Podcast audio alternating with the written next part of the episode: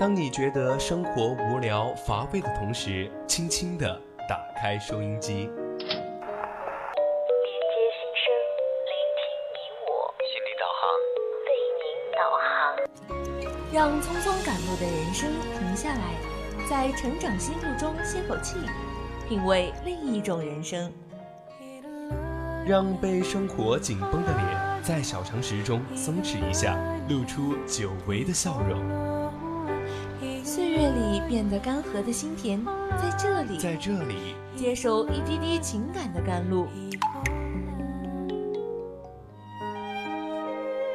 这里是心情驿站，你我的心灵避风港。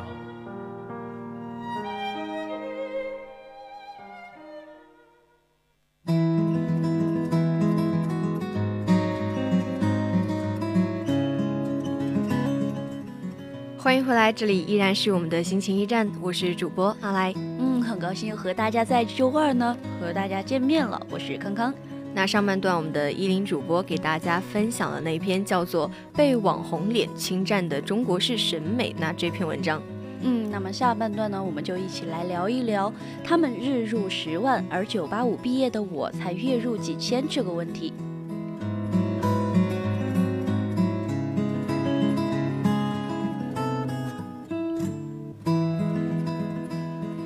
首先，还是先说一下我们的互动方式。嗯，你可以用手机打开荔枝 APP，就可以收听我们现在正在直播的节目。你也可以在主页上留言你说的话，然后艾特主播，我们看到了就会马上回复你。是的，在宜宾本地的朋友呢，也可以打开我们的收音机调频 FM 一零零，收听 VOC 广播电台。微博呢，艾特 VOC 广播电台，微信搜索“青春调频”，当然也可以加入我们的 QQ 听友四群二七五幺三幺二九八。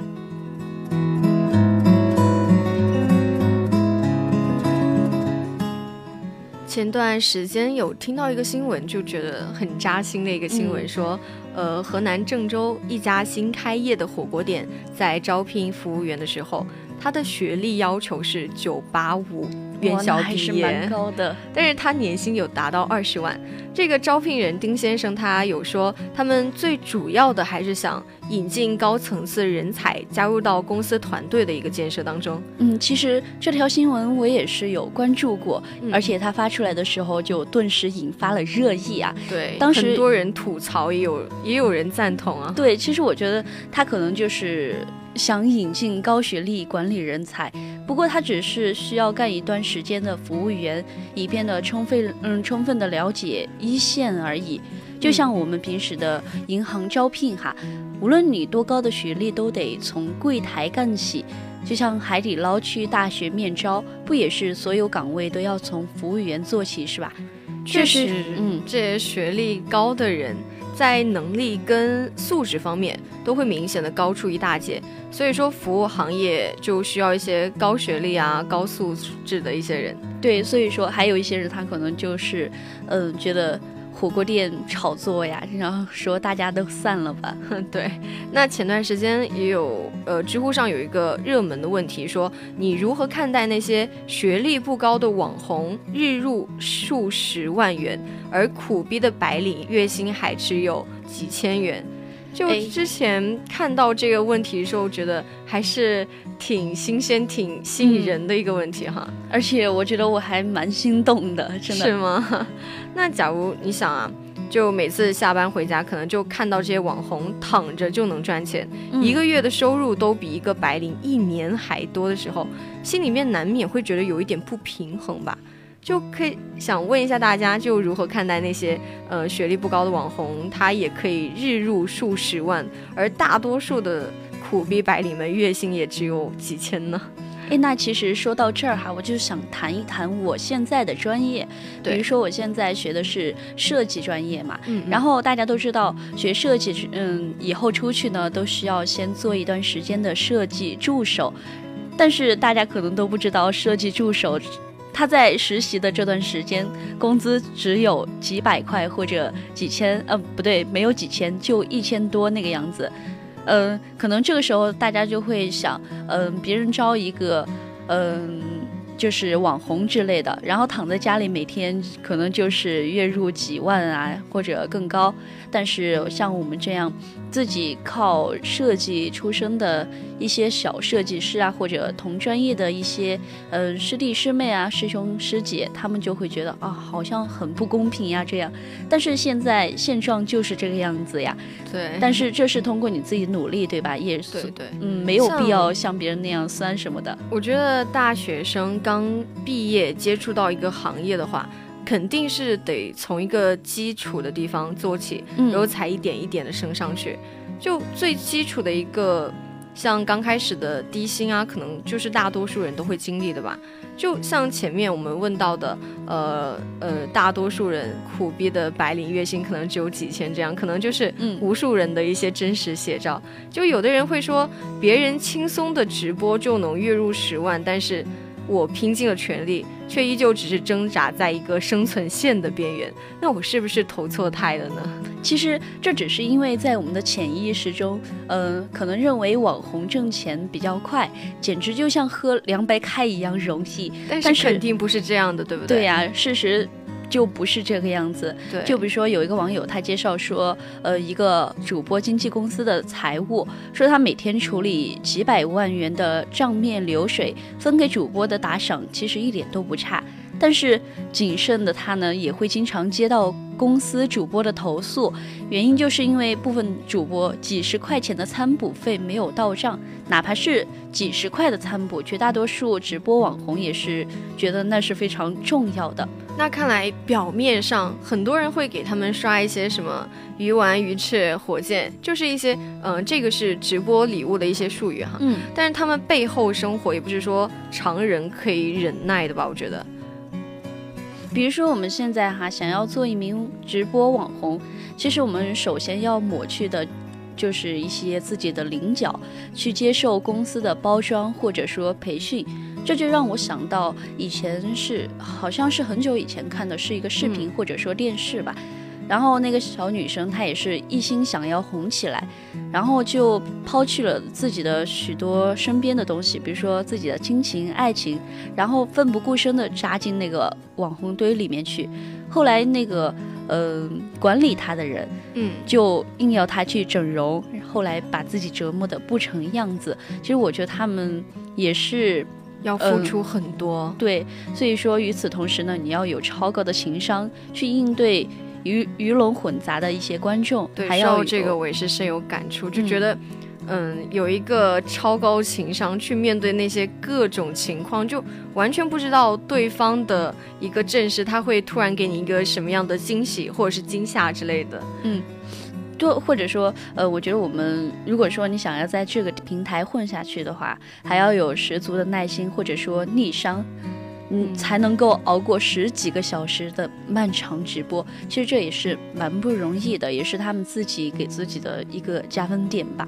那像在这种情况下面，我觉得应该没有多少二十出头的年轻人能熬得过三年吧。嗯，像很多人努力了一年又一年之后，依旧是红不了，没有资源，也没有人给他刷礼物之类的，就感觉每天都只是只能在苦熬着。但有的人可能就走了狗屎运之类，突然爆红了，赚了很多的钱，但是又只能眼睁睁的看着一些，呃，兴起的一些新秀把自己的位置给挤掉，就挺难受的。对，所以说，嗯，我们看到的只是极少数网红的发家致富，就以为网红的生活都美好的像天堂一样，你以为是窥一斑能够见全豹，其实不过是弱水三千只取了一瓢而已。对对，因为大家都是。付出的同等的，但是可能会有一些人比你幸运，把你挤掉了，所以说这都是说不定的。就像你前面说的，其实我觉得网红们他们能够短时间内能挣到这么多钱，哪怕是累一点也值得了。像白领们还不是说要拼死累死的加班到了深夜，但收入可能还不及他们的十分之一。说这样同样的一个辛苦打拼，怎么就人生这样的不公平呢？那可能大家也会怀疑说，我们坚持所谓的一个一万个小时的练习。那真的有意义吗？哎，那么其实刚刚那种说法，嗯，对于康康主播来说呢，我是不太同意的，因为我觉得把人生的战线拉长来看呢，谁输谁赢，其实还真的不一定。就比如说巴菲特有一句名言说：“只有当大潮退去的时候，你才能知道谁在裸泳。”就网红的爆红和成绩完全是没有规律可言的，甚至可以说他们在吃青春饭，是吧？嗯，那看上去这个挣钱很快啊，快跟个井水喷出来一样。实际上，它积累的还是一个短期的财富。像每一个网红呢，他都是有一种怎么说，像生命周期一样，嗯，就没有人保证他能够一直抓住观众们的一个注意力。对，因为我们都知道观众他可能有些时候会腻，知道吧？因为如果你一直展示一样的才艺的话，他可能就会觉得，嗯，这个人没有意思，然后你就会被别人有机，呃，就被别人挤掉，然后这也是很危险的一个高危职业。你有没有觉得他们也，嗯，压力挺大的？对。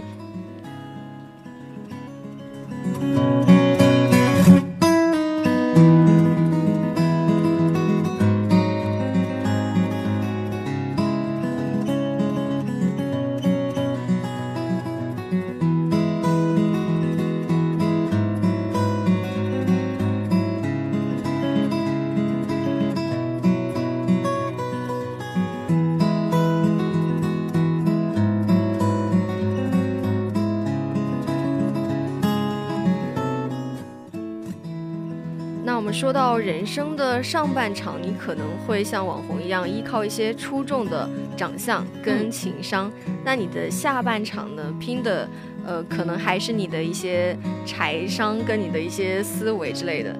像《奇葩说》里面第一季的那个奇葩之王马薇薇，她就是毕业于中山大学，她在红之前呢就已经打了十多年的辩论了，她也是嗯就很出色的一个女生。还有凭借知识付费出名的卢振宇，他是中国传媒大学的博士，他在中央电视台是泡了有十年之久，就觉得他们也是另一种样子的一个网红啊。但是他们能红那么长的时间，而且红成了一种像是商业模式一样的，但绝对不是一种天上掉馅饼吧？他们修炼了也是绝对不止一万个小时。哎，其实刚刚阿来跟我们分享的这些人，比如说什么马薇薇，我觉得他们都是属于一些才子或者才女方面的。对，其实我觉得他们跟一般日常的那些网红还是有区别的，对吧？就觉得他们在红的同时，也是内在积累了很多的一些知识文化。对，所以说，嗯，我觉得他们还是有区别的。就比如说一些网红，他可能就是平时靠一些，呃。就在网上直播，其实我们可能都知道，有一些直播它其实是没有多大内涵的。但是这些人呢，比如说你刚刚说的那些马薇薇什么的，我觉得他们是真的靠自己的努力，还有自己的一些嗯奋斗精神啊，然后去一步一步积累出来的。嗯，然后这都是嗯不一样的。像雷军，他之前就有说过一句很著名的话，说站在风口上，猪都可以飞起来。可是后面还有一句，就是几乎没有人提到，就是说长出一双小翅膀，你就能飞得更高。谁懂得为自己塑造一双翅膀，才能真正的避免自己在风停之后而摔的那种仰面朝天呢？其实我觉得读书和上班是一种门路哈，嗯，但是做白领、做蓝领也是一种门路。通过互联网当网红赚钱呢，还是一种门路。嗯，但是越是新的门路，越是门槛低的门路，就可能，嗯，就造成一些学历不高，但是却赚嗯赚钱很多的人出现。但是大部分人只是突然的暴富，然后迅速的被遗忘。你发现没有？对，真正的可以稳定高收入的，也是凤毛麟角。就像之前曾经，呃，前段时间很火的 MC 天佑啊，然后还有还有最近被封的力哥陈一发之类的，就还有知乎里面被封的一些大众的呃大 V，也是之前就火了一段时间，但是就因为触犯了一些规则，然后最终还是消失掉了。就觉得网红的确说可以是一个呃高危的行业，挺高危的，对。其实我相信哈，运气是存在的，但是真的可以持续稳定高收入的人呢，绝对是才华加拼搏加门路加运气的一个综合体。你必须要具备这些条件，但是真的要完全靠运气的话，我觉得真的很难，不大可能。对，其实我很喜欢说互联网这个平台，因为它确实给我们很多的没有门路的人，就改变了命运的可能。就你找到了这个门路的话，相对来说就更容易成功一点。像互联网呢，就是给了很多普通人成功的门路。嗯嗯，然后就觉得，嗯，互联网只要你正确的去挖掘它的一个功能的话，还是可以找到你一个成功的途径的。其实刚刚阿来跟我们分的呃分享的这项概念呢，也是嗯比较独特的。就比如说我们现在嗯也不是什么互联网娱乐化或者说低俗化，嗯。就像我们之前的，嗯，严肃文学啊，或者说严肃新闻，一直都是存在的，只不过现在越发变成小圈子的读物罢了。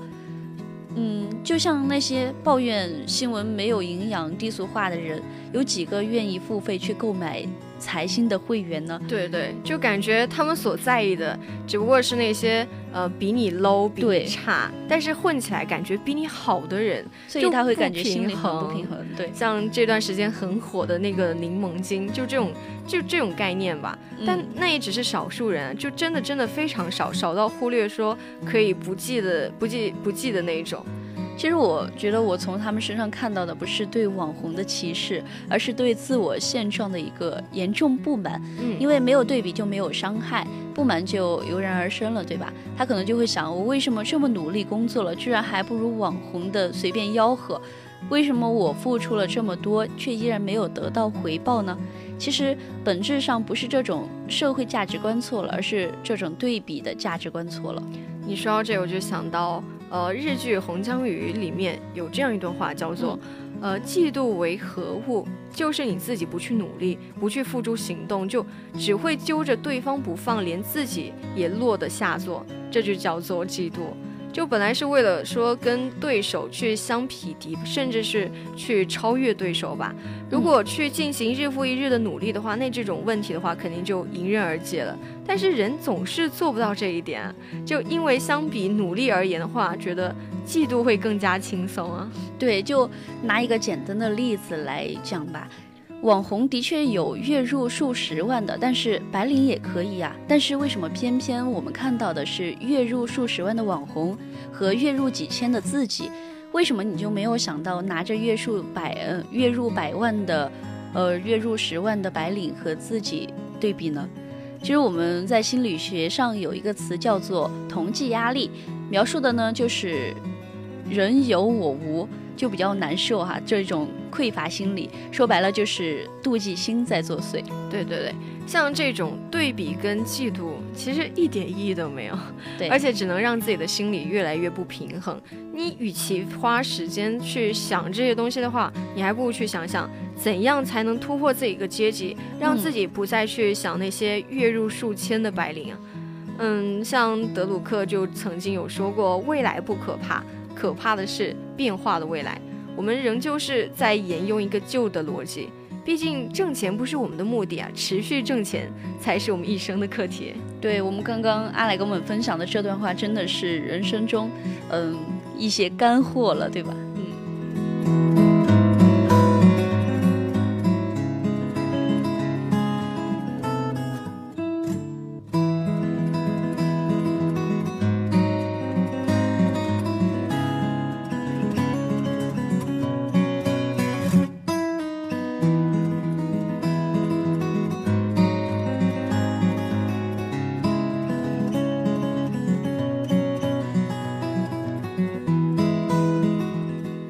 前面有提到，呃，日入几万的呃网红，以及九八五毕业只入几千的一个对比，但是你千万别因为这些个别的事例去说学历不重要了。给自己找了一个借口，对这个借口是千万不能找找的。曾经你可能真的相信，就只要是你有能力，学历不重要。但是直到你面临毕业、招聘、投简历，甚至到了报考岗位的时候，你才会明白，学历就是你的入场券。假如说你连这个入场资格都没有，根本没有人跟你谈能力啊。就好好学习有多重要，跑一次招聘会你就知道了。对，不要。去相信一些所谓的鸡汤或者什么的。其实我觉得，个人觉得还是比较文达呃文达文扎一点比较好，就是自己呃。高一点学历，然后多一点能力，我觉得这个才是我们自己最需要做的。现阶段提升自己最好的一个、最快的一个方式。对，不要每天想着什么砸的，呃，砸馅饼砸到我头上了这种好事儿，我觉得还是少想比较好。嗯，像大学教育对于我们的呃劳动力市场而言呢，最主要的一个功能不是说培养人才，而是鉴别人才，就能把人化成。三五九等候，然后向一些用人单位啊传递一定的价格之类的。而对于大多数普通学生来说，如果不拼学历，你还有什么优势可拼？其实我觉得学历这个东西，大家好像都是嘴上说嗯不重要，但其实心里比谁都想要拥有。对啊，一个高的学历对于自己来说真的是一个很强的加分项。对你看那些说学历不重要的人，其实他们对自己的孩子教育抓的比谁都要紧。对，其实我也我也是觉得工作以后才会发现，那么多人既然又聪明又努力。但是苦于没有学历，最好呃只好干最累的活，拿最少的工资。我也觉得这也是嗯蛮不公平的。呃，很多人也是奋尽了全力，奋斗十八年才能和你坐在一起喝咖啡。更多的人呢，奋斗一生也没有过上自己想要的生活。其实有人会说，嗯，像之前有出现一个事例，说北大毕业又怎么样，还不是也有卖猪肉的。的确，这个事例相信可能你也听说过，但是，嗯，这个陆宇轩他虽然说是卖猪肉的，但是他在他校友陈生的帮助下面，他们两个人合作成立了屠夫学校，后来他们也是开了几百家的连锁店，身家过亿。就是你名校的同学校友，可能就是你的人脉，他们也是你一个成功的加速器，就是也可能是你失败时候的一个保护伞。就我曾经想到一个新闻，就刚刚阿来跟我们分享的，就让我想起了那个新闻：中国人民大学毕业的武继红，十九年以后竟然沦为极贫困人群。哇哦，他就是新闻，的确是没想不到啊。对，因为她就是毕业以后匆匆的结了婚，生了个女孩。嗯，五年以后呢，丈夫又把她抛弃了，她还怀着孕，无处可去嘛，又被介绍给了第二任丈夫。之后呢，他又生了五个小孩，共度婚姻呢，共生养了六个孩子。但是他从结婚以后就没有工作过，家家庭呢也是陷入了一个贫困的状态。听到这个事例，觉得挺心酸的吧？嗯，就感觉一个呃有才华的一个才女被沦为了。怎么说？就感觉后来也是他的经历一公布呢，就立刻引发了人大校友的一个震动。的确是，又我们听到都觉得挺震动的。嗯，那他的校友们也是帮助他让四个孩子重新上学，然后也帮助他重新找到了工作。在他掉队了十九年之后，他突然又有了向上的力量，就好好读书。即便是他不能保证你一定会站上峰顶，但是也会护住你。在不跌入谷底吧。万一万一你不幸的跌入谷底的话，好的朋友圈也会把你使劲的往上拽。对，就像那句话，你的学历就是你的名片。我觉得这句话是说的蛮对的。对。